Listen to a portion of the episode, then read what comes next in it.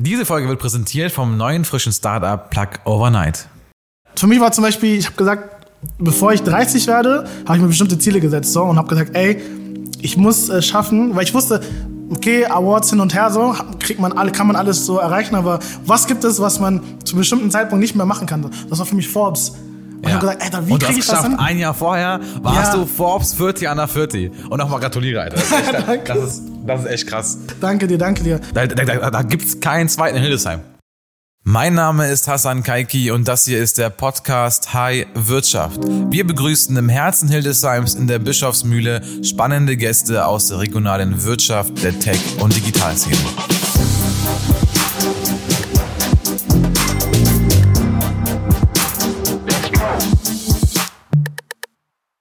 Heute haben wir wieder einen Gast, dessen Namen viele erstmal nicht kennen werden. Ähm, als ich eben ein Vorgespräch geführt habe mit Emanuel Widger, habe ich festgestellt oder quasi die gleichen Gefühle erlebt wie die allererste Folge damals mit Anthony Kosatz, wo ich halt auch vorher schon wusste, das ist ein krasser Unternehmer, aber den kennen nicht viele aus Hildesheim. Um das zu lösen, haben wir heute Emanuel eingeladen. Hallo Emanuel. Hi, was geht? Emanuel, für die, die dich nicht kennen, erzähl mal so ein bisschen, wer bist du, was machst du? Äh, ich bin Emanuel Widger, 30 Jahre alt, ähm, Creative Director, äh, Videograf, Fotograf, Grafikdesigner und Geschäftsführer äh, eines Social Media Agencies. Ähm, bin im, sag ich mal, im Showbiz, äh, in der Musikbranche tätig, Filmbranche tätig. Ähm, mache eigentlich komplett irgendwie alles. Daher habe ich immer noch keine richtige Definition dafür. Aber äh, ja, die Leute, die mich kennen, wissen, dass ich eigentlich so ein Allrounder bin. Das heißt, ich bin irgendwie überall tätig.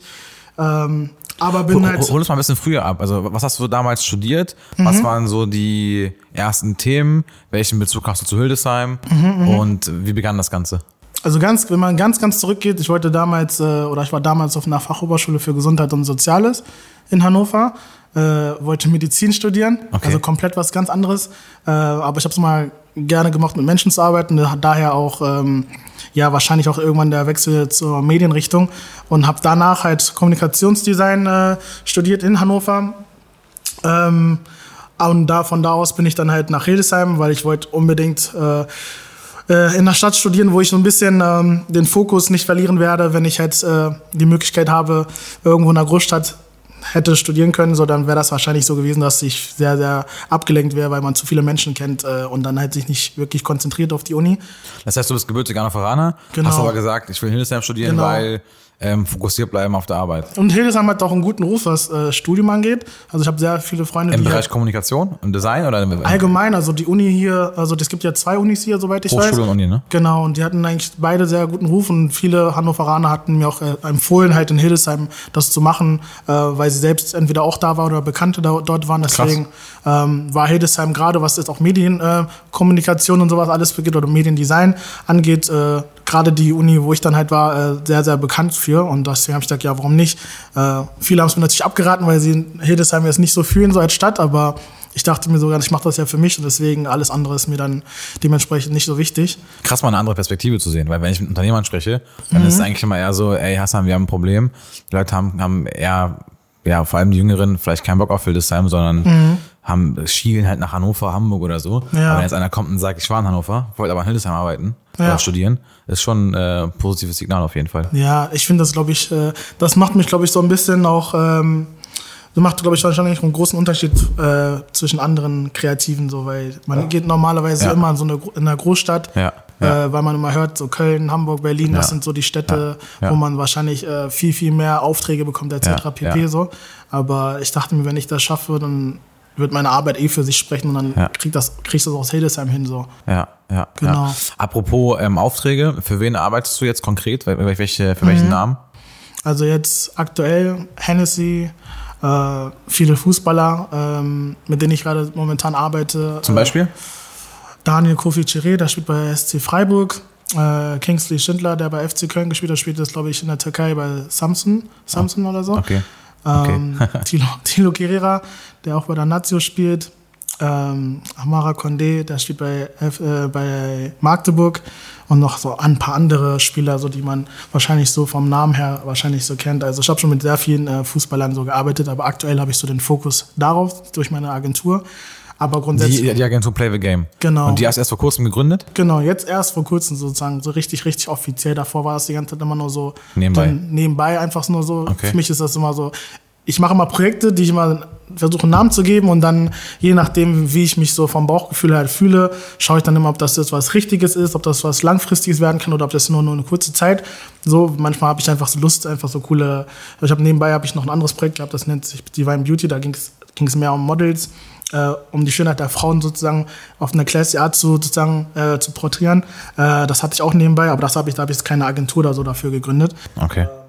Und was war da der Unterschied? Warum hast du jetzt hier gesagt, ey, hier sehe ich ein, ja, hier sehe ich eine langfristige Strategie dahinter, Mhm. das wird nachhaltig, das, das wird länger bestehen. Ja. Was war hier der Unterschied?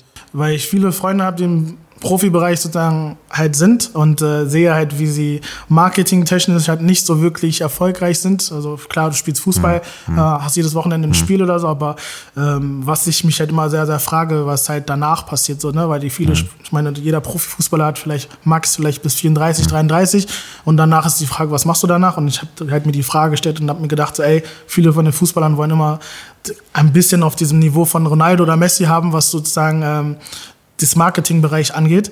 Und für mich war das natürlich wichtig, dass man denen auch hilft, äh, vor allem das Personal Branding. Wie, krieg, wie kriegt man das hin, dass man die halt sozusagen ein bisschen pusht? Und das fängt halt bei Social Media an.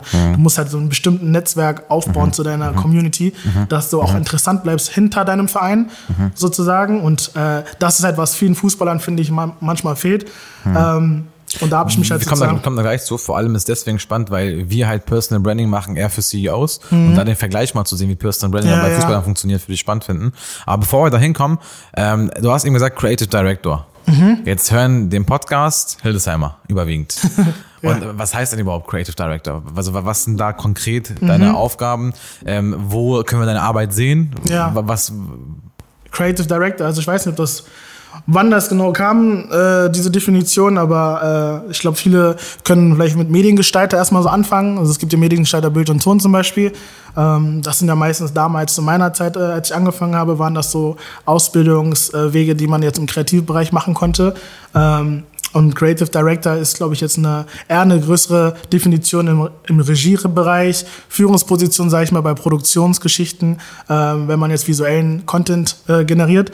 Ähm, und da ist Creative der Bereich, weil ich halt im Creative-Bereich sozusagen mich befinde und sehr, sehr oft äh, sozusagen die Position habe, dass ich dann halt ein Team leite oder dass ich meistens dann halt irgendwie schaue, dass halt sozusagen etwas zustande kommt oder entstehen muss, ist das meistens sozusagen der Director, der dann halt dahinter steckt und das alles sozusagen führt. Und da ist, glaube ich, bin ich so der, ähm, oder ist das richtige Wort Creative Director schon richtig, was mich sozusagen beschreiben würde? also im Grunde genommen gehst du in die Firmen rein, die haben ein Marketingprojekt und du bist so ein Interimchef.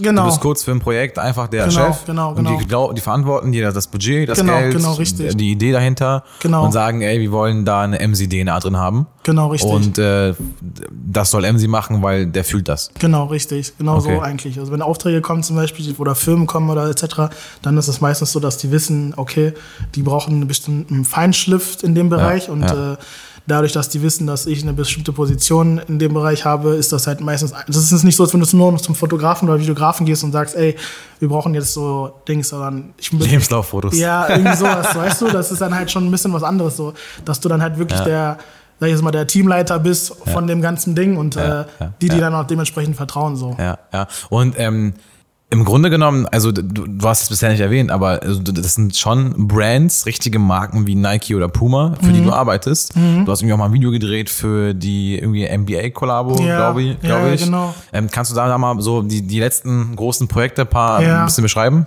Also Beispiel, also wenn du jetzt sagst NBA Hennessy, äh, da gab es eine Kollaboration zu dem All-Star-Game. Die haben ja immer in Amerika so ein großes All-Star-Game, wo dann LeBron James und Steph Curry und so, so ein All-Star-Team gründen.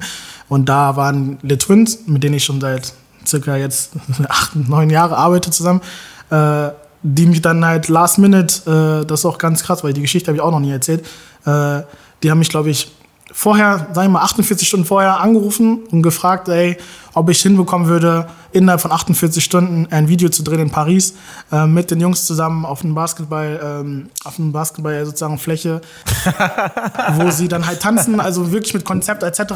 Und die meinten, es gibt niemanden, dem die jetzt so schnell vertrauen würden, das hinzubekommen als ich, weil ich die sozusagen lange kenne und ich weiß, wie man die filmen, filmen muss. Und die, und äh, die haben auf Instagram ein paar Millionen Followers, ja, ja, die haben, glaube ich, insgesamt, glaube ich, mehrere Millionen Follower. So, glaube ich, wenn man Instagram, YouTube und alles zusammennimmt. Ja. Äh, genau, dann habe ich gesagt, ey, ganz ehrlich, kriege ich hin, gar kein Problem. Habe mein Team zusammengestellt. Ich glaube, wir waren nur zu dritt sogar. Das heißt auch ganz kurzfristig. Nach Paris geflogen, äh, Location, äh, wo wir das gedreht haben, dann halt nochmal abgescoutet. Äh, die Jungs sind angetanzt, haben auch gar nicht erwartet, so vom Setup, wie wir das halt alles gemacht haben, so haben das gar nicht erwartet, dass das so krass wird. Haben dann innerhalb von, ich sag Max, vielleicht drei Stunden oder so, äh, alles abgedreht, gepackt, ready gemacht, ab nach Deutschland zurück, nach Berlin, dann dort vor Ort beim, äh, beim Kollegen äh, sozusagen in seinem Büro das alles geschnitten und dann noch am selben Tag sozusagen dann abgeschickt so. Das war, also das war, glaube ich, einer der her größten Herausforderungen, weil man halt weiß, was für große Namen das dahinter, wenn man NBA hm. denkt und dann Hennessy und das sollte hm. dann halt auch dementsprechend bei hm. dem hm. in Amerika abgespielt werden, das heißt auf so einer Leinwand. So dafür war das gedacht.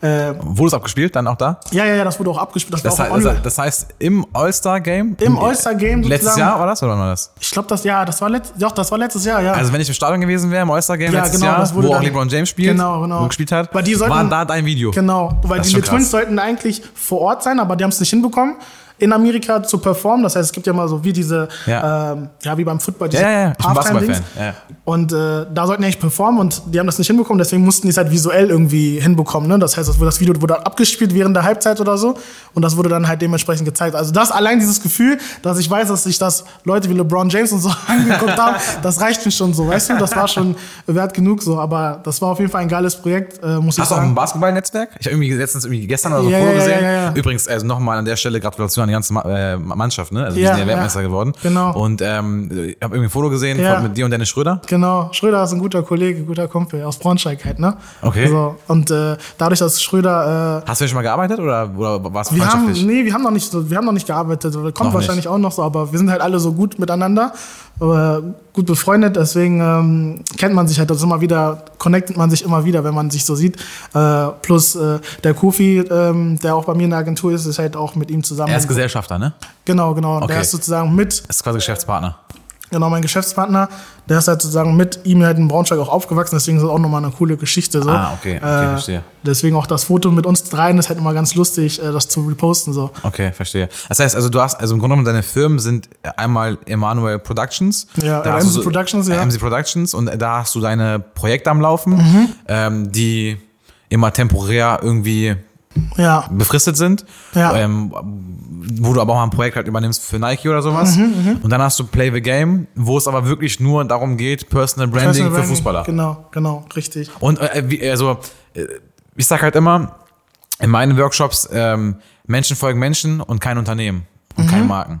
Mhm. Also es gibt nichts, was krasser ist als Personenmarken. Ja. Äh, ein bestes Beispiel auf LinkedIn, das ist eher unsere Kernkompetenz und äh, auf LinkedIn zum Beispiel äh, hat Bill Gates mehr Follower als Microsoft. Ja, krass. Also eine einzige Person hat irgendwie fünfmal mehr Follower als eine Firma mit 10.000, 100.000 Mitarbeitern, mhm. weil einfach Menschen Menschen folgen. Richtig. Das ist überall so. Das war übrigens auch früher so, ne? Also in der Religion war es ja auch so. Menschen ja. sind ja irgendwie nicht, nicht, der Kirche gefolgt, die sind ja. Jesus gefolgt. Genau. Die sind nicht äh, dem Islam gefolgt, die sind Mohammed gefolgt. Richtig. Also es, es war immer Menschen, die im Vordergrund standen mhm. und die das immer dann irgendwie nach vorne gezogen haben. Und deswegen ist auch Personal Branding so wichtig. Aber, aber wie schaffst du eine Personenmarke im Fußballerbereich? Eigentlich ist es ganz einfach. Die Person muss sich einfach dementsprechend sei es mal, der Herausforderung stellen, sich einfach öffentlich zu machen. Du kannst niemanden zwingen, wenn jemand privat ist oder ein privates Leben hat und jetzt nicht gerne in der Öffentlichkeit sozusagen steht, außer jetzt seinem Job. Äh, weil die Leute wollen immer wissen, wie es hinter den Kulissen ist. Sie wollen wissen, was behind the scenes so passiert, wie der sozusagen ist, was zieht er an, etc. Solche Geschichten. Und viele von den Spielern sind halt nicht mal so offen. Außer bis jetzt so Neymar oder sonst irgendwas, die natürlich äh, das nicht anders kennen. Aber ich finde, viele von den Sportlern, die ich heutzutage manchmal äh, so Briefe, die sind gar nicht so auf diesen. Aber warum ist das so? Weil ich meine, am ich habe das Gefühl, dass es in Deutsch, also vor allem, in, jetzt ich rede jetzt nur von dem, ich rede jetzt mal von der Bundesliga. Ich habe das Gefühl, in der Bundesliga ist das halt so, dass viele Sachen nicht gern gesehen werden, weil die mehr auf, den Fokus auf Fußball legen. Das heißt, alles, was drumherum passiert, ist halt ungern gesehen, so. Ähm, ist halt anders, wenn du in der Premier League spielst oder in der La Liga zum Beispiel, das interessiert das nicht zum Beispiel. Aber du kannst jetzt zum Beispiel Videos von äh, einem Benzema, Benzema war sogar einer der ersten, der damit angefangen hat, einfach mal so von sich privat Videos zu machen, wenn er auf Reisen geht oder hinter den Kulissen, wenn er auf Events äh, geht oder beim Training gefilmt wird oder so.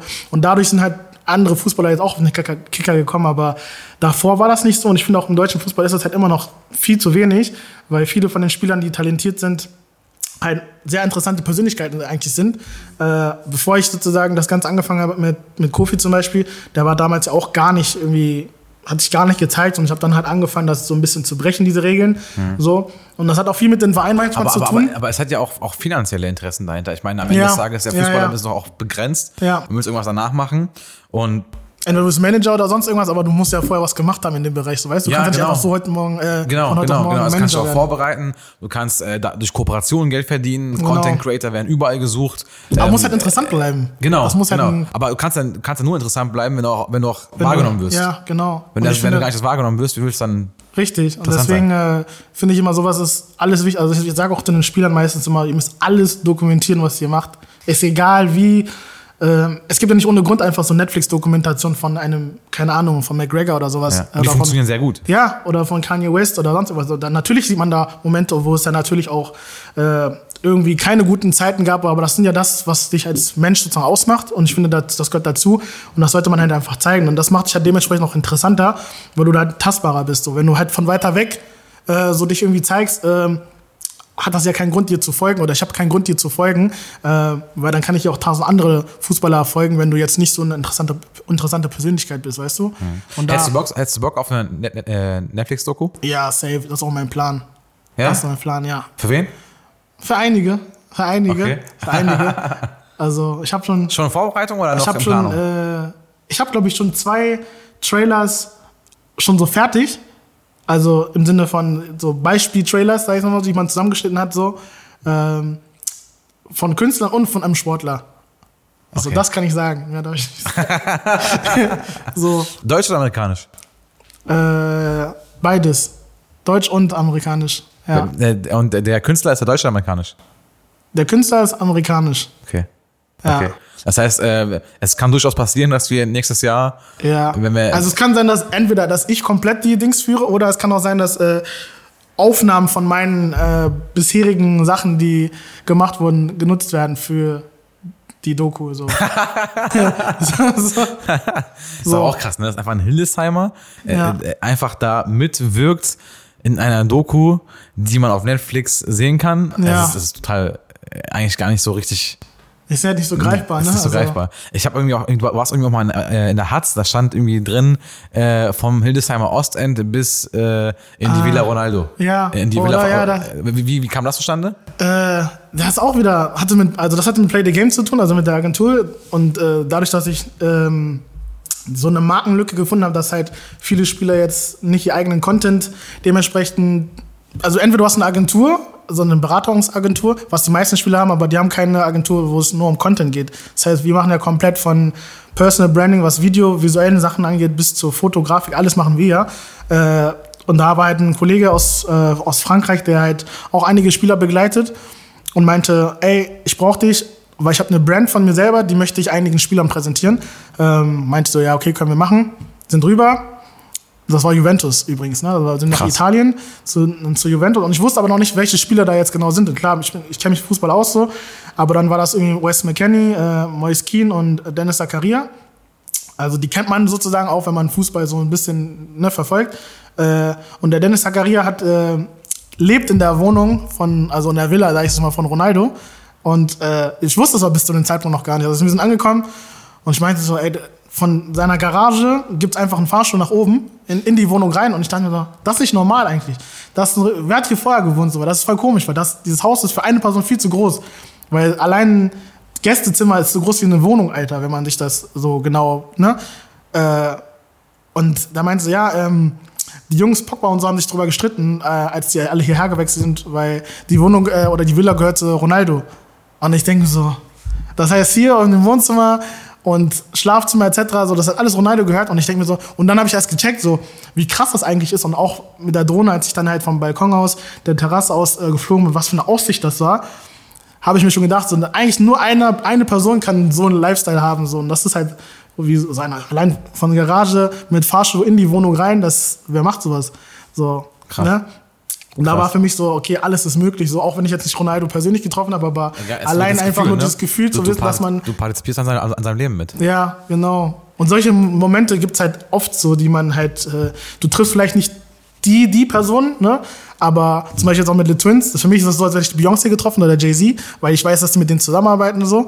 Äh, aber das sind so halt bestimmte Momente, wo ich mal weiß, so, Alter, ich muss, ich schätze das, was ich mache, so, allein, dass ich von, äh, wie gesagt, aus Hannover nach Hildesheim gekommen bin, äh, mit nur einem kreativen Kopf, dass man so viele Möglichkeiten hat und so ein großes ja. Netzwerk aufbauen ja. kann so äh, und so ein Imperium drum, drumherum aufbauen ja. kann, ist halt, äh, da, dadurch sage ich mal. Ist übrigens auch ein perfektes Beispiel für Personal Branding. Ne? Ich meine, du, du warst ja in dem Haus drin und, und erst als du gesagt hast, Ronaldos Villa, als du es gehört hast, war es besonders, mhm. weil Personenmarke, Personal Branding. Genau. ohne Ronaldo Stempel drauf, genau. wäre es halt ein schönes Haus gewesen, richtig. aber sowas Erlebnis. Genau, richtig. Und äh, deswegen ist auch Personal Branding so wichtig, weil du so, äh, ja, vielleicht einfach oder, oder normal schöne Dinge mhm. nochmal vertiefen kannst. Richtig. Was sind so, deiner Meinung nach, was sind so die größten Marketing-Trends, die man gerade so sieht in der Video? Die größten Marketing, also heutzutage glaube ich, dadurch, dass es jetzt diese ganzen Reels, äh, TikTok und diese ganzen, diese, gan diese ganzen Geschichten. Ich glaub, Stehst du auf hochkant oder bist du halt vom Hause aus, wie bei uns mit der Tim, äh, ja, auf? Ich sag dir ehrlich, also damals auf Instagram, wo das noch alles in 16 zu 9 war, ja. wo es damals noch diese 15 Sekunden Clips gab, ich fand, das war noch so die Original-Zeit, weil du konntest halt dieses Format halt auf Webseite benutzen, etc. Jetzt hochkantige Sachen kannst du halt nicht immer so perfekt auf Website oder sowas klatschen, aufs Portfolio so. Äh, ich vergesse zum Beispiel persönlich manchmal auch Sachen, die ich schon in Hochkantformat gemacht habe, dann irgendwie auf meiner Webseite zu sagen, weil ich mir denke, das passt gar nicht jetzt mal da rein so. Mhm. Äh, und weil viele Leute meistens nur auf Instagram bleiben und sich ja gar nicht mehr in der Website oder so anschauen. So. Deswegen finde ich das hat sich alles geändert, natürlich durch die Handys, äh, alles ist hochkant geworden, aber ich finde, es geht mal voll viel verloren, gerade wenn du so krasse, coole Aufnahmen hast von Events oder irgendwelche bestimmten äh, Drehs, äh, gehen immer links und rechts Sachen verloren, die eigentlich so wichtig sind fürs Auge. Und ich finde das mal voll schade, wenn man das dann hochkant oder wenn der Kunde sagt, ey, ich möchte das in dem Format haben, denke mir so, mh, mm, ja, toll, jetzt, und da musst du halt gucken, wie du vielleicht einen Moment noch so Zoom rein, reinbekommst, dass es vielleicht noch ganz cool kommt. Mhm. Aber ich bin immer noch so der Fan von diesen ganzen 16 zu 9 mhm. äh, Geschichten, weil man halt, klar ist halt jetzt anders auf dem Handy, aber ich fand, das ist dazu mal so die Möglichkeit, alles mitzuerleben. Und da geht auch nichts verloren, so, weil ich mag zum Beispiel, wenn nicht Sachen gecuttet werden. Das heißt, ein Arm fehlt zum Beispiel oder der Kopf ist nicht ganz drinne, so, du kriegst die, kriegst die ganze Crowd nicht ganz richtig gesehen, so ist nur für diesen Moment auf Handy ganz cool, aber so für langfristige Geschichten, weiß nicht, finde ich das nicht so. Auch so Showreels, wenn ich jetzt Showreels mache, die sind immer 16 zu 9 so. Da kann ich so hochkantigen Sachen gar nicht nutzen. Mhm. Auf welches Projekt bist du besonders stolz? Ist das das All-Star-Video? Hm, ja. Ich glaube, das. Ich glaube, das Video und ähm, ich glaube, ich habe noch ein Video, was, glaube ich, ich glaube, das hat man auch gar nicht so auf dem Schirm. Also ich glaube, das Video und wenn ich ganz, ganz zurückdenke, das erste Video, was ich von meinem Bruder und vom Kofi gemacht habe, das nennt sich How Bad Do You Want It. Ähm, du hast einen Bruder oder mehrere Geschwister? Ich habe hab zwei Brüder. Einer lebt in, in, Ghana, der ist älter. Ich bin der mittlere sozusagen und mein kleiner Bruder lebt in Berlin. Äh, ja. Was macht der? Der ist auch so ein Motivationssprecher. Also Ach krass. Der macht auch so, der macht sozusagen begleitet Spieler. Das heißt, er macht auch viel in diesem Personal-Dings-Bereich. Habt ihr auch gemeinsam Kunden? Nee, nee, aber wir haben halt gemeinsame Freunde. Das heißt, durch ihn bin ich zum Beispiel an Tilo äh, rangekommen. Durch ihn kenne ich ja zum Beispiel auch Kofi so. Das heißt, alles hängt so miteinander zusammen. Aber ich glaube, da wird eh so einen Zeitpunkt geben, wo wir dann eh zusammenkommen werden, weil er begleitet ganz, ganz viele Spieler mental, also er macht Mentalcoaching. Okay. Das heißt, weil er selber Fußball gespielt hat, weiß er, wie das ist, was für ein Druck dahinter steht, äh, mit Spielern. Äh, War er Profi-Fußballer? Genau, er hat sozusagen beim VfL Wolfsburg damals gespielt. Er hat den Profivertrag jetzt nicht äh, unterschrieben, weil er sich damals dann verletzt hat. Aber dadurch, dass er halt weiß, wie das halt abläuft, gerade okay. von Jugend auf her, hat okay. er halt sozusagen diese, dieses Mindset und diese Erfahrung. Okay. Und durch seinen ganzen Freundeskreis, die halt alle, viele von seinen Freunden halt auch Profi ja. geworden sind, hat er natürlich äh, es einfacher, halt ganzen Spielern das mitzugeben, was man halt mhm. so erfahren hat. So, das, das ist ja meistens auch ganz wichtig, Mentalcoaching. Mhm. So bei jüngeren Spielern vor allem, wenn die gerade in diese Richtung Profi gehen, mhm. da steckt echt sehr viel dahinter. So. Sag mal, erzähl noch mal die Story hier, die du eben erzählt hast, mit, wie du die Litwin äh, Brothers kennengelernt hast. Also ich glaube 2014, 2014, 15, ähm, also ich habe damals getanzt, also für die Leute, die es nicht wissen, ich habe damals äh, oder bis heute immer noch tanze ich, aber jetzt nicht äh, so wie früher auch Meisterschaften und so. Äh, ich habe viele äh, Awards oder Championships, gleich mal Titel gewonnen im Hip-Hop-Bereich, äh, zusammen mit meinen Krass äh, Tanzgruppe Krass. Mofume Crew. Äh, damals der Nilsson Mofume, das war unser Leader sozusagen, der ist leider verstorben an äh, Knochenkrebs. Der war damals bei Supertalent und gerade zu Dance und so alles. Ähm, und wir hatten damals eine Tanzgruppe und äh, dadurch, dass er dann halt nicht mehr im Bilde war, waren wir dann nur noch zu zweit. Sein kleiner Bruder war noch dabei, Sito. Und äh, Felix äh, Menzer, das ist jetzt, das war einer meiner äh, längsten Freundschaften, glaube ich, die ich habe. Er kennt mich, seitdem ich klein auf bin. Äh, und ich bin auch äh, heute ganz stolzer ähm, Guardfahrer, sage ich das mal so, äh, von seinen zwei Kids, Kindern. Ähm, und wir hatten damals einen Auftritt in Hannover, äh, einen Funpark damals. Und im Funpark gab es immer so Battlets, also Tanzbattlets. Okay. Und wir haben sozusagen voll auf diese Tanzbattles gewonnen und haben das in Hannover präsentiert. Und als Twins kam, war das dann natürlich für Funpark so, okay, dann nehmen wir unsere, ne, unsere, unsere Tänzer, die vom letzten Battle gewonnen haben und präsentieren die halt. Und wir waren da als Vorhack geplant ich wusste aber da, damals schon, dass ich diesen Moment nicht so locker nehmen sollte, sondern wenn die kommen, weil du, du kennst ja nur von YouTube, von Videos, und dann kommen die wirklich in deine Stadt und denkst so, boah, krass, das ist krass, und die sehen halt manchmal so, so menschlich aus, die sehen ja voll aus wie Aliens, die beiden, so voll die Riesen auch. Also wenn man die kennt, dann weiß man, was ich meine, und voll groß. Ähm, und nach unserem Auftritt ähm, habe ich die Kamera genommen, habe mich dann einfach vorne sozusagen an der Bühne äh, mich hingestellt. Ähm, damals noch mit meinem äh, Partner zusammen, Duke John, der kommt aus, auch aus Braunschweig, der hat, auch, der hat mir sozusagen geholfen mit den Aufnahmen.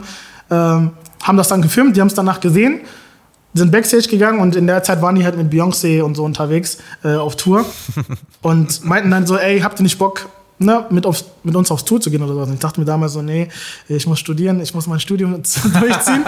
so habe ich gedacht und dachte mir so ganz ehrlich, entweder ich nehme die Chance jetzt oder ich krieg sie nie wieder, weil sowas hat man nicht, kriegt man nicht jeden Tag irgendwie als, äh, ja, ja, als. Auftrag. Ne? Ja. Und äh, habe dann mit Management von denen gequatscht, ein bisschen hin und her und dann als die dann das nächste Mal sozusagen auf Tour gegangen sind, das hatte, die waren auf so einer Europatour, da haben die mich dann mitgenommen und habe ich alles gefilmt und ab dem Zeitpunkt hin, glaube ich, ging das so ratzfatz, ich glaube 2016, 2017, das war, glaube ich, so ein Jahr für mich, ähm, das kann ich gar nicht beschreiben, wie schnell das geht. Wenn jemand sagt so, man läuft äh, von einem ins nächste, das war genau so.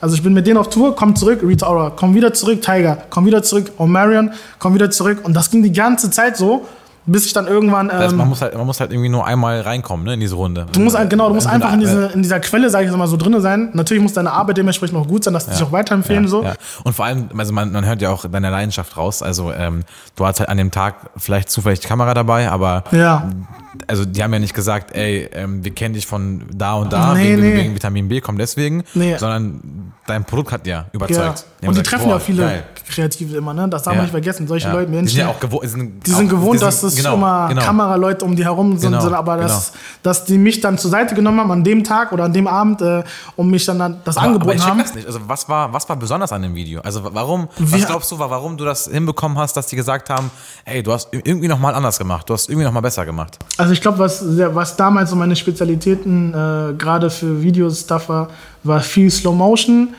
Stuff, Slow Motion und ähm, gerade auch diese Momentaufnahmen, also die wichtigen Aufnahmen im Sinne von, bei den beiden ist zum Beispiel, die mögen es zum Beispiel gar nicht, wenn man die Füße abhackt, so beim Film. So, das heißt, das No-Go einfach. Das mochtest du auch nicht. Also das, mochte ich auch nicht als Tänzer. Ich ja. selber als Tänzer mochte das nie, wenn irgendwelche, ja. wir ja. hatten oft Interviews mit RTL oder so, wenn, wenn wir gefilmt wurden, dann wurden einfach unsere Füße, du siehst die Moves ja nicht ganz komplett. Deswegen meine ich zum Beispiel 16 zu 9, ne?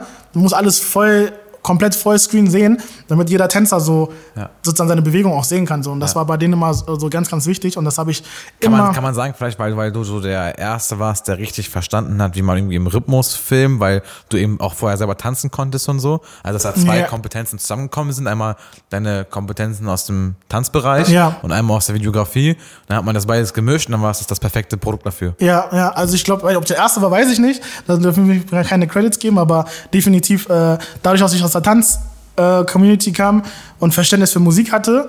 So, weil für mich war Tanzen immer äh, eine Art von Körper, ne, mein Körper war wie so ein Instrument. Das heißt, ich versuche mich immer mit meinem Körper dementsprechend irgendwie zu äh, mit meinem Publikum zu kommunizieren. Und das war mir genauso wichtig wie beim, beim Videografie sozusagen, wenn ich das mache, dass man das versteht, was dahinter steckt, wie ich die bestimmten Engels, äh, Perspektiven filme und dass man das auch versteht. Und das habe ich auch dem, dementsprechend auch viel oft, äh, gerade auch für Musikkünstler zum Beispiel auch genutzt. Also ich wusste immer, ab dem Zeitpunkt, wenn er die Bühne jetzt auf die linke Seite oder auf die rechte Seite geht, macht er genau diese Pose oder macht er genau diese Bewegung, dass du dann diesen Moment catchst, so, ist mega wichtig so. Und vor allem natürlich in der Post-Production nach, im Nachhinein so, wenn du schneidest, dass du halt die Leute von außerhalb so catchen kannst, dass, als wären die mittendrin gewesen.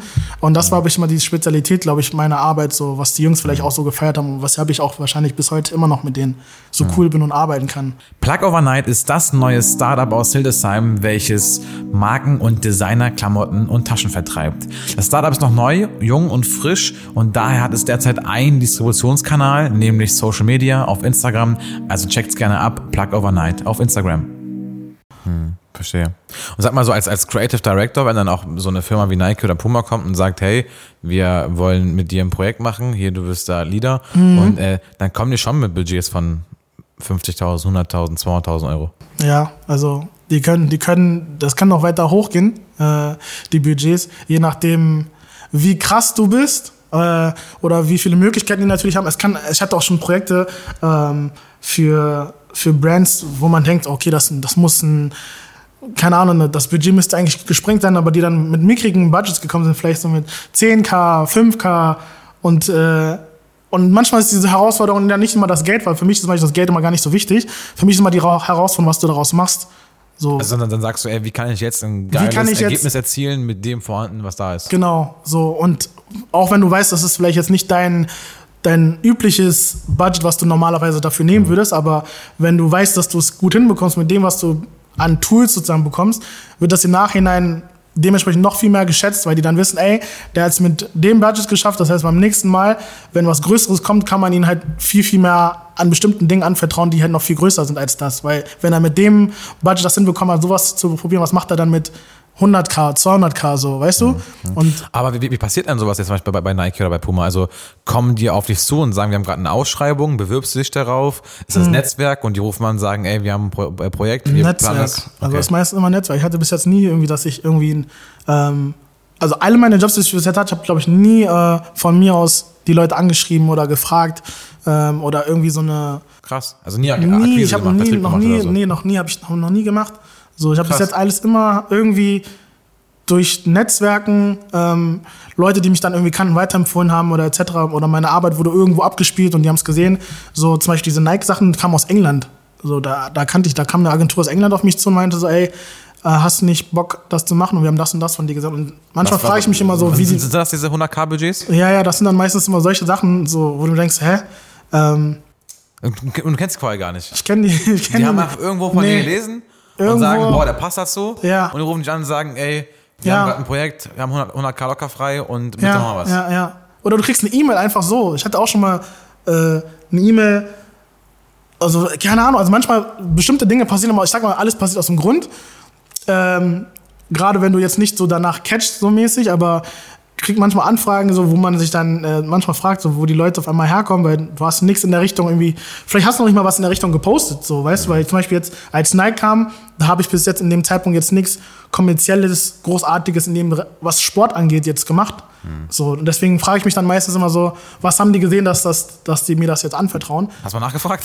nee, habe ich, nie- hab ich nie angefragt. Also danach natürlich, wenn man im Gespräch ist, sagen die dann haben immer so, dass mein, den, mein Portfolio den äh, irgendwie das Gefühl gegeben, dass, dass ich dann bestimmtes Storytelling habe, wie ich bestimmte Sachen filme und aufnehme. Storytelling ist aber A und O, ne? Storytelling ist A und O. So. Du musst halt wissen, wie dein, deine Videos oder dein Content von A bis Z, so dass die, also für mich ist immer so, wenn ich was filme oder wenn ich was mache oder produziere, muss für mich immer die Nachricht oder die Message in dem, sei es jetzt ein, eine Brand oder sei es jetzt ein Spieler oder ein Künstler, was auch immer, du musst verstehen, warum, weshalb diese 60 Sekunden jetzt beispielsweise für Instagram so wichtig sind, sich komplett anzuschauen. Wenn das jetzt nicht so interessant ist, guckst du dir nur die ersten bis 15 bis 30 Sekunden, max vielleicht 15 Sekunden an und swipes wieder weg. So, weißt du, das heißt, du musst die Leute halt schon innerhalb von diesen 15 Sekunden so catchen, dass deine Visuals sozusagen schon dementsprechend einen bestimmten Grund haben, sich das anzuschauen, bis zum Ende sich anzuschauen, vor allem so, ne?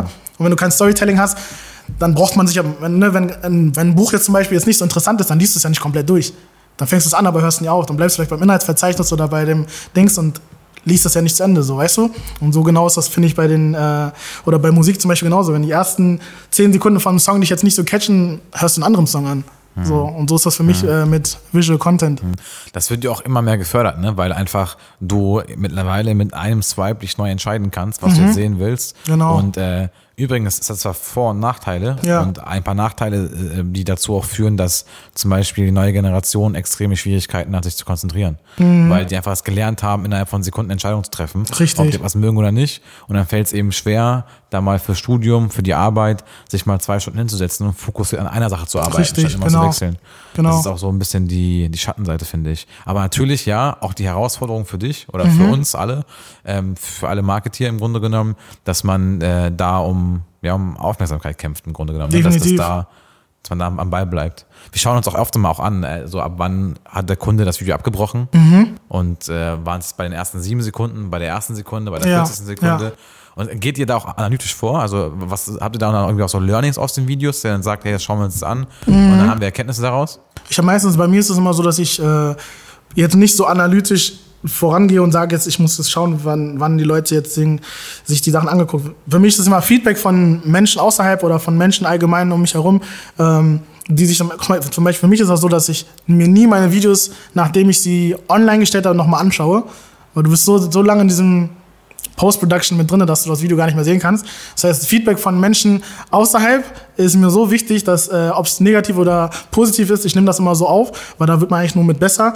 Aber das ist meistens immer so, womit ich dann halt lerne so und dann checke, okay, das hat bei den Leuten auf jeden Fall was hinterlassen oder nicht. Ich habe zum Beispiel ein Video, was damals auch viral gegangen ist, ich glaube auch zu der Zeit, wo Black Lives Matter so wichtig war, diese, der ganze Dings. Ähm, und da habe ich, glaube ich, ein Video gemacht, was in Hannover stattgefunden hat. Ich glaube, die haben da protestiert. Und da habe ich einfach, und da in der Zeit habe ich mich, glaube ich, sogar verletzt gehabt. Ich war auf Krücken, da hat mir Achillessehne gerissen. Und äh, Stadt Hannover hatte mich gefragt, ob ich ein Video, also ein Video machen könnte, habe aber das nicht zugesagt, meinte, weil ich nicht wusste, ob ich das schaffe, vor allem bei so vielen Menschen, dass ich mit Krücken da rumlaufe mit Kamera. Ist sehr unwahrscheinlich. Habe dann einfach zwei Freunde von mir äh, gefragt, äh, ob die mir helfen können. Habe denen gesagt, wie sie bestimmte Dinge aufnehmen sollen an dem Tag. Habe mich da einfach gar nicht so wirklich blicken lassen. Also die, meisten wussten gar nicht, dass ich da war. Habe das Video dann aber am selben Tag äh, am Abend noch fertig gemacht und habe es, glaube ich, am nächsten Tag hochgeladen äh, auf Instagram. Einfach so einfach nur online gestellt. Und das ist komplett durch die Decke gegangen, sodass das Echt? bei Presseleuten und so gelandet ist. Äh, weil die Emotionen, die, wie man die aufgefangen hat mit der Musik im Hintergrund und weil man wusste, was dahinter steckt, wegen dieser ganzen Protest, äh, Protestieren-Geschichte mit den Menschen, äh, hat man das unnormal gefühlt und die Menschen haben, manche Leute haben geweint, etc. Äh, für mich selber war das am Ende dem Zeitpunkt nicht so, aber ich glaube, das war das erste Video, wo ich glaube ich im Nachhinein, nachdem das so viral gegangen ist und mich dann nochmal im Auto beim Kollegen mich reingesetzt habe, mir das Video nochmal angeguckt habe und das erste Mal mir Tränen gekommen sind, weil ich verstanden habe, was für einen Impact das hatte bei den Menschen, dass das nicht nur in Deutschland angekommen ist, sondern auch Leute aus Amerika etc., dass die äh, durch mein Video gesehen haben, ey, Deutschland supportet das ja auch und das ist für die gar nicht so üblich, dass man das so Ist das, ist das mittlerweile ein Purpose für dich, dass du sagst, ey, ich will auch mit meinen Videos jetzt irgendwie einen Social Impact irgendwie hinterlassen? Ja, Weil, ja. also ich meine, so im Showbusiness ist das ja geringfügig. Das ist ja, ja. eher einfach emotional aufladen, Mhm. da die Gefühle nochmal stärken, nochmal intensivieren. Ja. Aber so, ist das vielleicht noch so mal so ein neu, neuer, neues Themengebiet für dich? Definitiv. Also mein, mein Ziel ist es ja eigentlich, Filme zu produzieren, also richtige Filme. das war schon immer mein Ziel.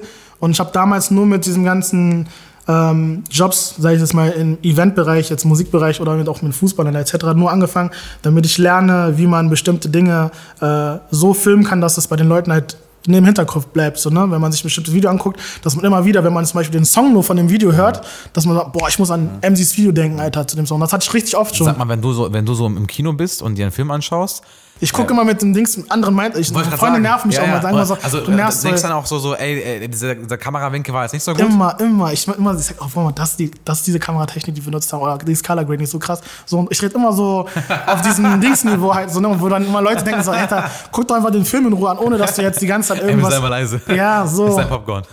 Ich liebe das aber voll so. Ich liebe sowas übertrieben so, weil ich immer, ich mag es immer so Sachen zu lernen, so, äh, ja, einfach um die Sachen zu verstehen, wie sie gemacht wurden, etc.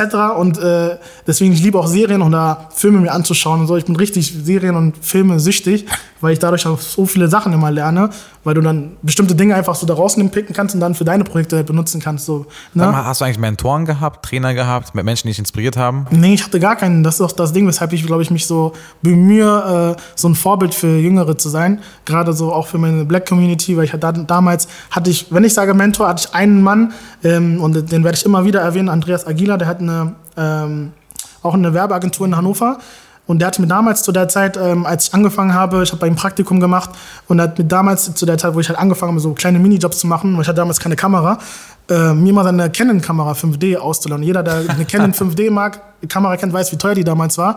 Ähm, er hat mir die immer so ausgeliehen und hat immer gesagt, ey, ähm, und wenn, ich, man weiß, ey, das sind Sachen, die sind unnormal, die sind vierstellige Summen, seine Objektive, der hat ein komplettes Set immer so da, ne? Aber der hat dem schwarzen kleinen Jungen immer wieder Sachen anvertraut, immer gesagt, ey, und ich bin immer mit den Sachen ja immer wiedergekommen und habe sie ihm immer wiedergegeben. So, das hat ihn einfach so gezeigt, er kann mir vertrauen und gleichzeitig auch, weil er wusste, da steckt was dahinter, dass ich halt wirklich damit was machen möchte und jetzt nicht nur so eine phasenmäßige Geschichte werde. Und bis heute bin ich ihm auch nochmal dafür dankbar. Ich erwähne ihn noch immer wieder bei allen möglichen Pressesachen, weil dadurch habe ich halt gelernt, wie man mit Equipment umzugehen hat.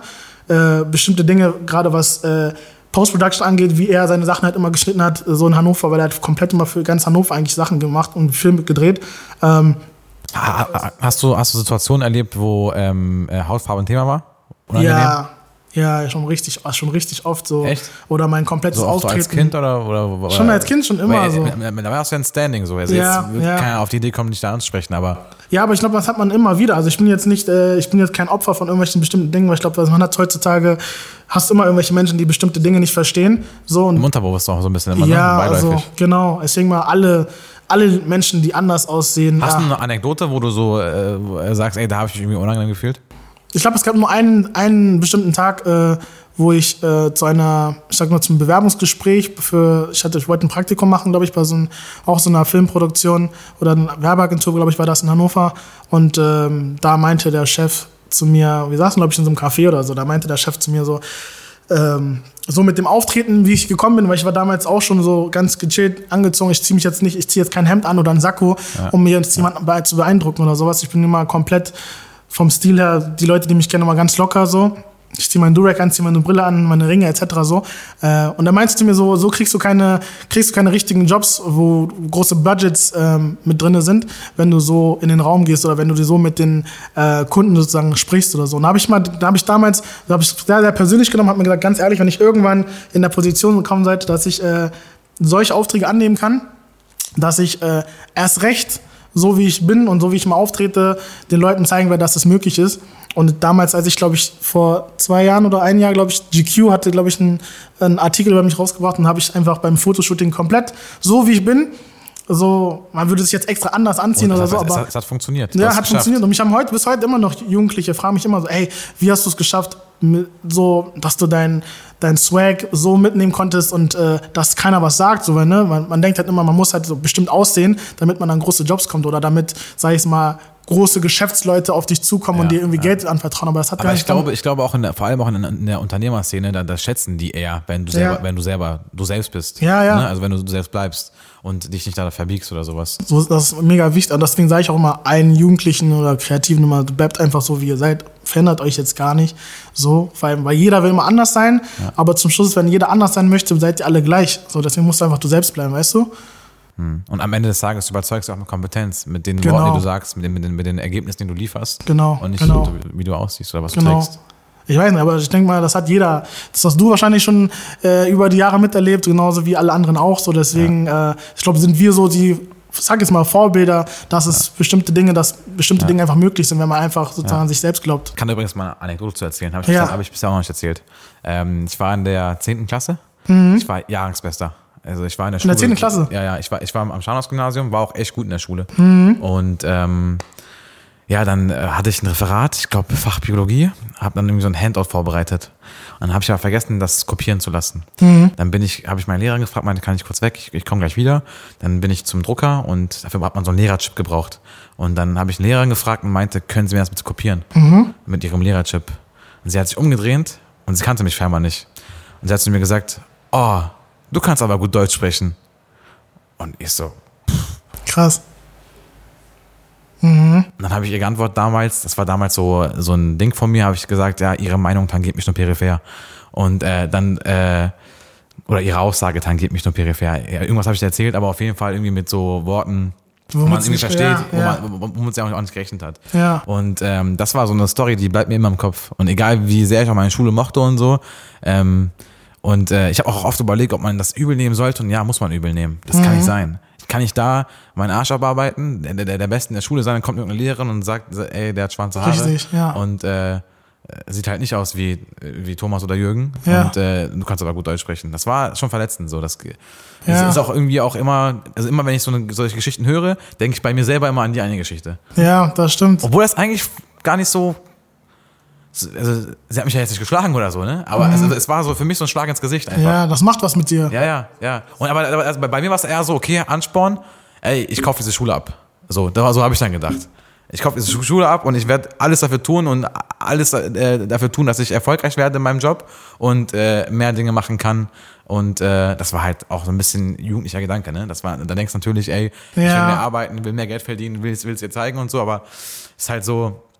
Das ist voll interessant, hab, wenn hab du. schon so mitgenommen. Das ist voll interessant, weil äh, das, was du gerade gesagt hast, war auch für mich ähm, einer der Gründe, weshalb ich gesagt habe, ich will bestimmte Dinge erreichen, die vor mir keiner gemacht hat.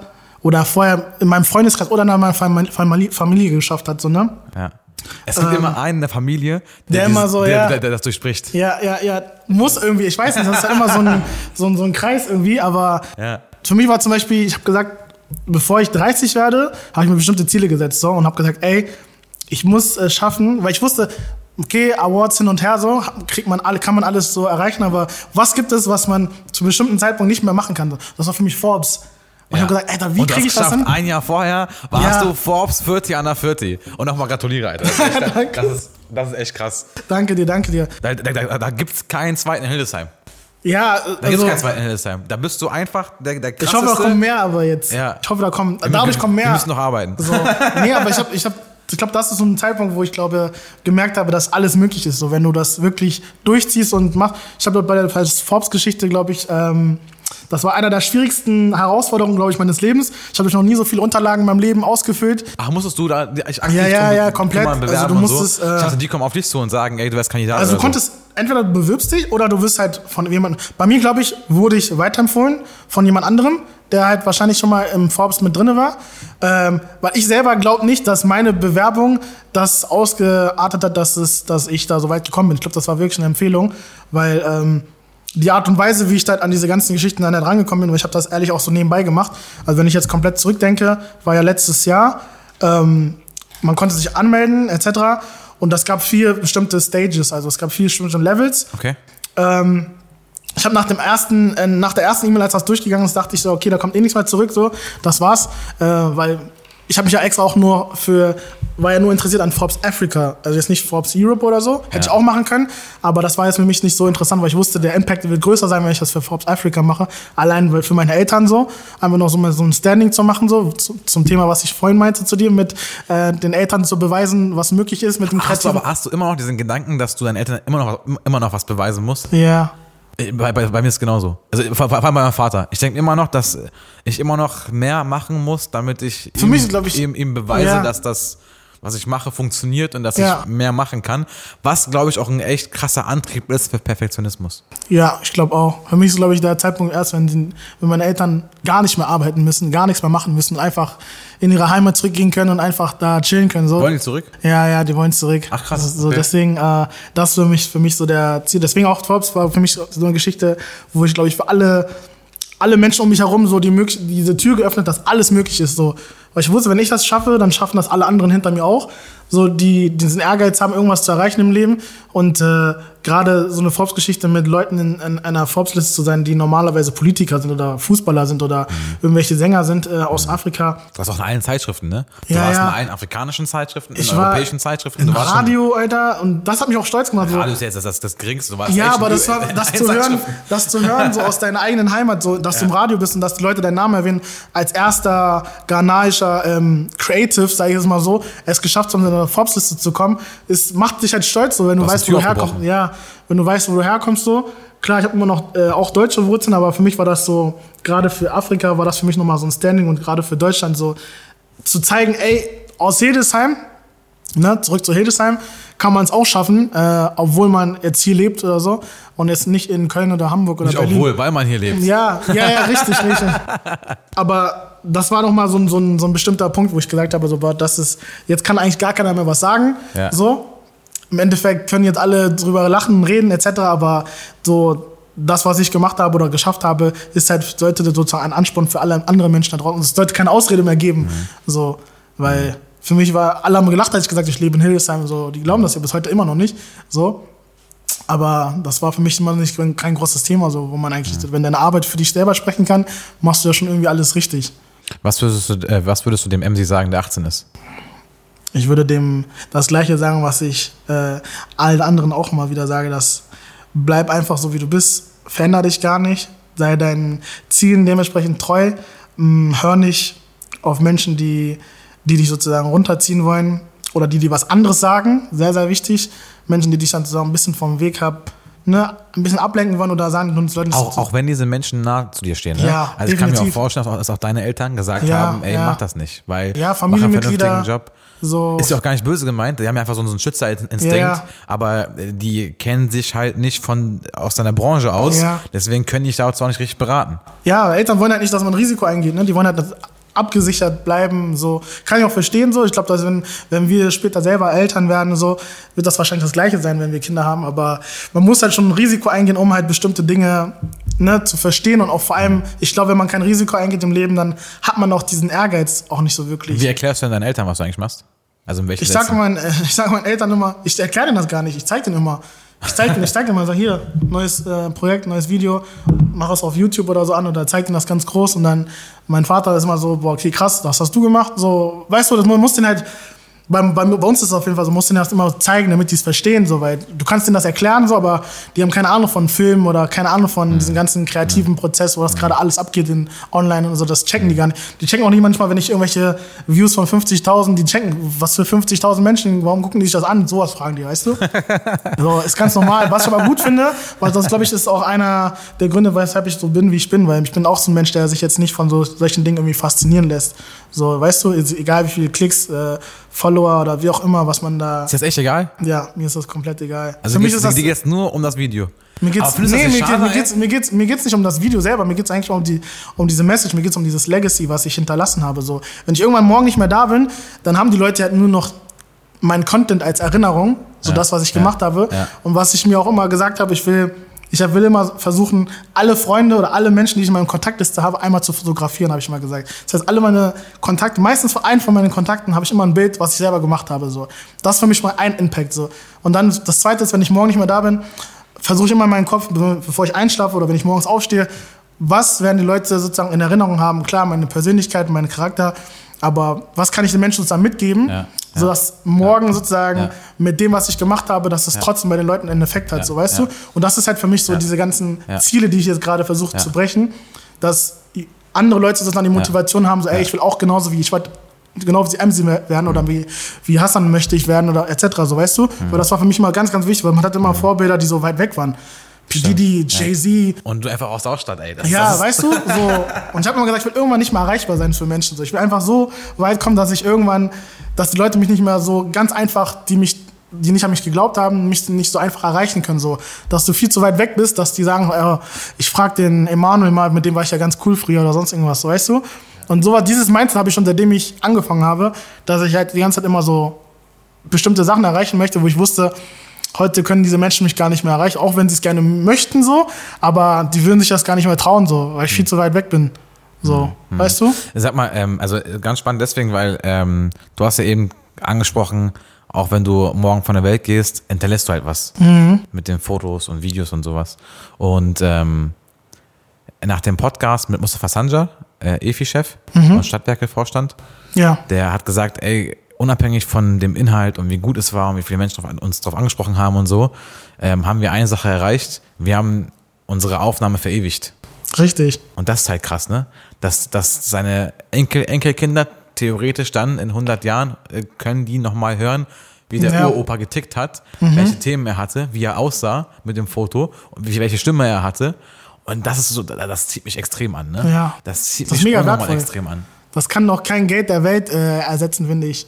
Ich habe so. erst äh, irgendwie, ich glaube, in der letzten oder vorletzten Folge habe hab ich es noch angesprochen gehabt. Also die, die den Podcast regelmäßig hören, mhm. die werden sich jetzt dran erinnern. Ähm, und zwar ähm, haben, haben äh, Jan und ich, also mein Bruder und ich und, und Tim war auch dabei, haben wir Videos gemacht und wir haben unsere Eltern interviewt. Ah, Wir cool, in, Alter. In, in der Werkstatt, wo ähm, mein Vater das Ganze aufgebaut hat, haben wir die interviewt und Fragen gestellt, wie war es, nach Deutschland zu kommen, welche Herausforderungen hatten Richtig die, nice. äh, welche Gefühle hatten die, wann waren die stolz, wann waren die traurig und so weiter und so fort. Mhm. Und äh, einfach nur, um dann irgendwann unseren Enkelkindern zu zeigen, ey, das war damals so, das waren die Herausforderungen. Guck mal, wie, wie es euch geht. Ja. Und guck mal, wie mein Vater mit 16 alleine aus der Türkei hergekommen ist und welche Gefühle und welche Herausforderungen er damals hatte. Aber dieses Mindset sagt schon viel über dich aus. Das ist- das dass, ist schon- dass du schon so weit äh, vorausdenkst. Oder? Und das haben nicht viele. Deswegen feiere ich das auch mal mit Menschen, mich zu connecten und mich zu unterhalten. So. Und deswegen habe ich mal so Interesse, weshalb mal viele Leute fragen, warum ich nicht mehr so viel rede. Ich mag es mal so. Sachen so wie das, was du gerade gesagt hast, finde ich immer inspiriert. Noch mehr, obwohl du in einem komplett anderes Bereich dich befindest. So. Aber das inspiriert mich zum Beispiel und zeigt mir, dass es ne, bestimmte Menschen gibt, die genau den gleichen Mindset haben und nur auf eine andere Art und Weise aber denselben Weg einschlagen, so weißt du? Deswegen, das finde ich unnormal richtig nice, Alter. Richtig gut. Ähm, äh, eine Frage noch unternehmerisch. Und zwar, wenn man jetzt mal jetzt die Emotionen und Gefühle mal rauslässt und nur wirtschaftlich draufschaut, dann würde es ja eigentlich Sinn machen, dass du dir Teams selber baust, dass du dir Angestellte holst und sowas. Ja. Bisher ist ja immer so One-Man-Show gewesen, plus eben jetzt die neue GmbH. Und äh, hast du mal drüber nachgedacht? Weil unternehmerisch würde es ja viel mehr Sinn machen, Ja, also eine Agentur zu bauen. Agent, agenturmäßig habe ich ja jetzt äh, habe ich ja ein Team oder Leute, mit denen ich arbeite.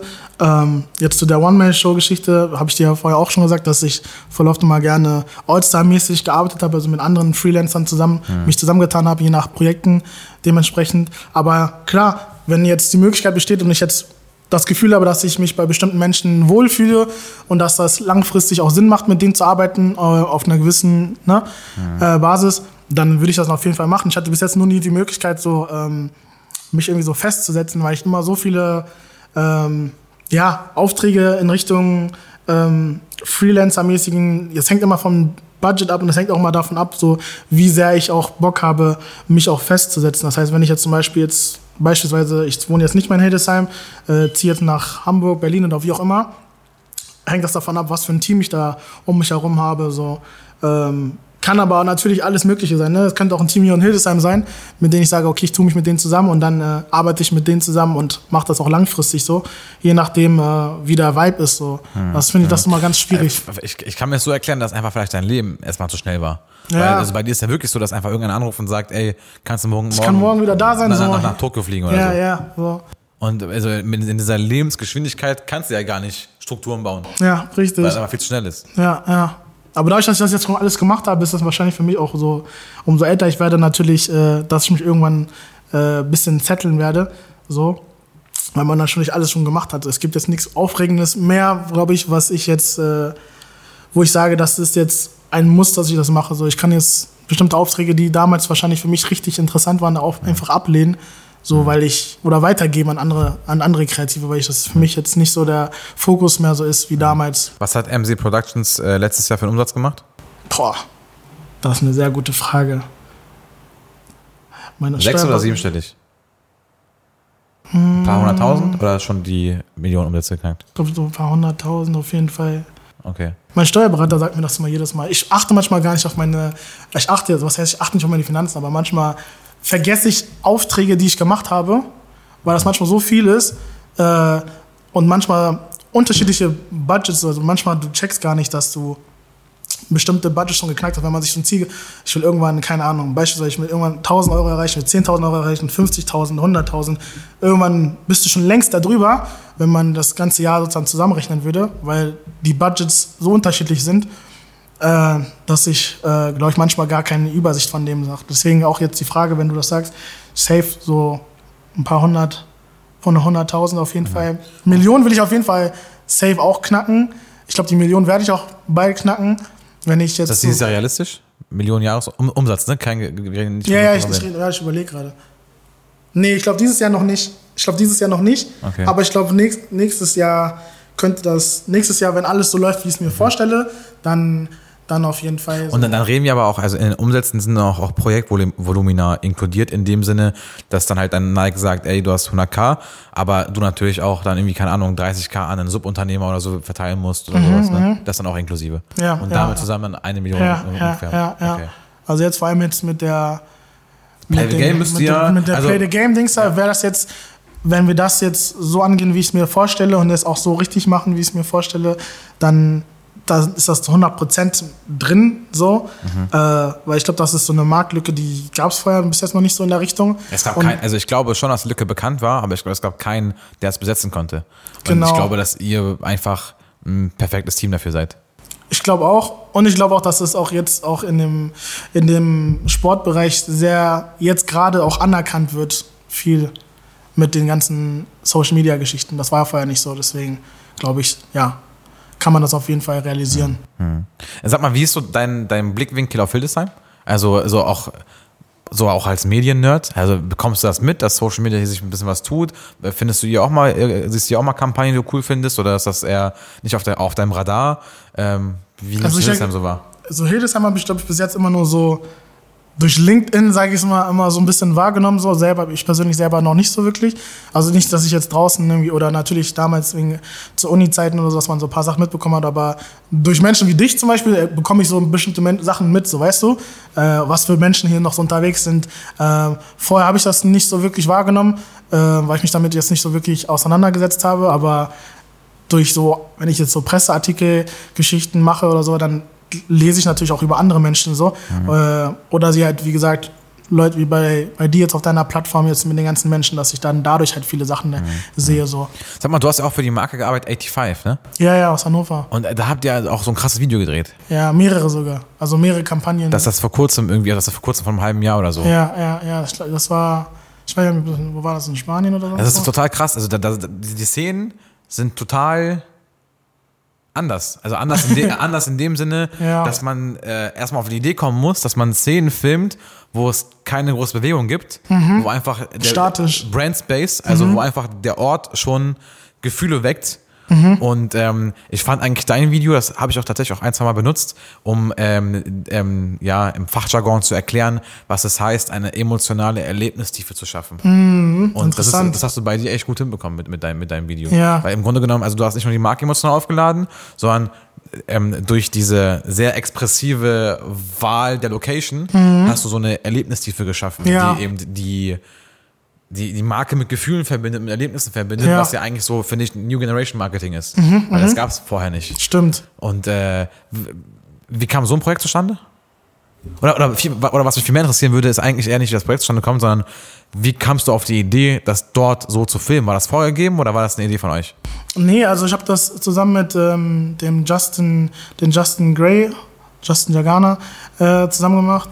Und das Ding ist immer bei solchen Geschichten natürlich immer, dass ähm, die Brand Inspiration irgendwo holt, also Inspirations und dann ähm, sagt, ob man das so hinbekommt, etc. Und, und dann setzt man sich halt wie gesagt, im Team zusammen und schaut einfach so, was man umsetzen kann, was möglich ist, vor allem wo, das ist ja auch mal ganz wichtig. Äh, und dann schaut man natürlich durch Moodboards, ne, Geschichten, die man dann zusammengebastelt hat, äh, wie man das dann alles umsetzen kann. So. Wie das dann halt zum Schluss äh, dann vor Ort dann auch ist, ist ja noch mal komplett anders als auf einem Blatt Papier so. Wenn du natürlich eine Vorstellung hast, du hast so die Vision in deinem Kopf, aber beispielsweise es regnet jetzt drüben, was man jetzt nicht voraussehen kann, musst du halt komplett in deinem Kopf nochmal komplett umschalten und nochmal überlegen, wie man das am besten andersweitig umsetzen kann, sodass beim Publikum natürlich ankommt und sodass der Kunde auch zufrieden ist. So. Aber meistens immer, wenn man eine bestimmte Idee hat, sie umzusetzen, äh, so wie sie auf, dem, ne, auf der PDF-Datei ist und dann später auf Kamera es ist halt meistens immer so, so eine tricky, tricky Geschichte. Da muss echt wirklich jeder on point sein und einfach verstehen, was die Vision dahinter ist, so, mhm. so dass der Kunde im Nachhinein sagt, so, ja, das ist das Produkt, was wir präsentieren wollen, weil die wollen ja eine, ihre Brand präsentieren. Mhm. Das heißt, wir sind sozusagen das Auge und mhm. müssen halt komplett verstehen, was hinter dieser Marke hintersteckt, mhm. so. Und das meine ich, Teamwork, sag ich mal, funktioniert am besten, so. Was machst du eigentlich, wenn es mal schlecht läuft? Also wenn der Kunde mal sagt, so, so habe ich mir nicht vorgestellt. Dann also, wird komplett äh, nochmal noch mal umge umgeplant alles. Dann hatte ich auch schon alles, dass, dass man irgendwie unzufrieden das war. Das zieht ja auch einen runter, ne? Auch so die Laune und Motivation. Ja, es gab schon so Pläne, Zeit reingesteckt ja. und ja, und vor allem, wenn die Kommunikation so nicht funktioniert, äh, manchmal ne, hängt da vieles, je nachdem, wie groß das Team vom Kunden ist, äh, dass jemand was Falsches kommuniziert hat und dann fehlen für bestimmte Sachen mhm. ähm, so Product Placements Geschichten zum Beispiel hatte ich auch schon alles, dass am Set irgendwelche Sachen vergessen mhm. wurden. So, da muss man überlegen, wie man das umsetzt. Aber da ist halt das Ding, wie schnell kannst du in so Katastrophenmomenten, so, ne? Mhm. Bestimmte Dinge so professionell umsetzen, ja. dass das zum Schluss immer noch geil aussieht. So. Wie, wie, wie viel Prozent von deinem äh, Job bist du Krisenmanager? ich sag mal 50 so. Echt? 50. Da, da, also, dass man so Last auf sich halt so. Ich kann das, ich kann mit sowas richtig gut umgehen, sodass ich äh, aus den bestimmten Momenten, wo ich weiß, mh, hm, das hätte eigentlich gar nicht so laufen sollen, so, dass ich das ganz schnell sozusagen umsetzen kann, dass ich weiß, ey, und das glaube ich, habe ich bei vielen Kunden, mit denen ich schon langfristig arbeite, vor allem in der Musikbranche, eventsmäßigen Branche, die dann immer wissen, hatte ich jetzt auch vor kurzem, äh, ein Festival, was jetzt vor kurzem war in Berlin, ähm, ist halt vom, von der Organisation der Geschichte gewählt, war es nicht so perfekt, ja. so, aber dadurch, dass die wussten, was für eine Last ich ertragen kann, und ich auch wusste, was auf mich zukommt ungefähr, äh, konnte ich das trotzdem, das Endprodukt, was jetzt demnächst rauskommt, trotzdem so umsetzen, als wäre das heftig gewesen, das Festival so, wenn man mhm. jetzt vergisst, was eigentlich alles vorgefallen ist so mhm. und wie gestresst man war in diesen zwei mhm. Tagen. Aber damit kann ich am besten umgehen. Deswegen auch zurück zu diesen ganzen Hennessy-Sachen, dass ich in 48 Stunden sowas, da, das, da musst du halt bestimmte Skills haben, dass die Leute dir das anvertrauen, weil die wissen, ey, der kann mit sowas umgehen. Äh, lieber fragen wir ihn als jemand anderes. Also Skillset, Resilienz mhm. und Flexibilität. Definitiv. Die kleinen ja, Elemente brauchst ja, du. Ja, ja, äh, Emsi, letzte Frage. Ja. Wo ist dein Lieblingsplatz in Hildesheim? Mein Lieblingsplatz in Hildesheim? Hm. Also wenn ich jetzt drüber nachdenke, Außer immer da, wo ich bin. also wenn man jetzt nur, wenn du jetzt nur ortmäßig meinst, wo es nicht um Essen oder so geht. Essen geht auch. Äh, Essen, Essen geht Kannst auch. Kannst sagen. Also ich mag es, äh, Kaffee de Sol mag ich, äh, Kudus Kaffee. Ich mag cool. die Zimtschnecken übertrieben dort. Also da gehe ich auch, da gehe ich unnormal gerne hin. Das mag ich auf jeden Fall. Und Pan's Kitchen mag ich auch, so, weil ich healthy Okay, so. Food reicht, Food reicht. Also okay. Platz noch. Was ich, und, und, was ich gerne mache ab und zu, äh, wenn ich jetzt, wenn ich in Hildesheim bin, ich gehe auch spazieren und gehe dann da meistens immer hier. Am Königsteich, hier vorne? Hier einfach hier so, manchmal gehe ich da einfach laufen, also joggen. Oder ich gehe manchmal, habe auch Tage, wo ich einfach nur spazieren gehe und mich da einfach irgendwo auf der Bank setze und mir einfach ja. nur das Wasser angucke. Dann sehen wir uns jetzt öfter. Ja, einfach nur so um meinen kreativen Mindset noch mal ein bisschen aufzufrischen. So. Ja. Sag mal, helfen dir äh, so Aussichten, irgendwie äh, Blicke auf, aufs Meer, am Strand zu chillen und so für ja. deine Gedanken? Ja. Ich finde, das macht immer, das neutralisiert immer meinen, ja. meinen Kopf immer. Das hat ja auch, auch neurowissenschaftlich auch Hintergründe. Ja. Ich kenne sie nicht genau, aber ähm, so, sowas finde ich auch spannend. Also ja, fragst du eigentlich auch generell so, wie, wie der Mensch tickt? Also gehst du so weit? Wie tickt der Mensch? Ich denke ich, ich denk viel zu weit manchmal. Und, so und deswegen so. muss das Video so aussehen, ja. weil in der, in der mhm. ähm, Psychologie heißt es, dass das so und so funktioniert. Ja. Auch so Farben und mit welchen Farben mhm. verbindest du was? Ja. Krass. Alles klar. Danke, Emily. Danke dir. Cool, Mann. Das war wieder eine Folge unseres Podcasts High Wirtschaft. Für mehr Infos und Tipps rund um Wirtschaft, Digitalisierung und Marketing folgt uns auf Instagram und LinkedIn und checkt unsere Webseite www.markenverjüngung.de.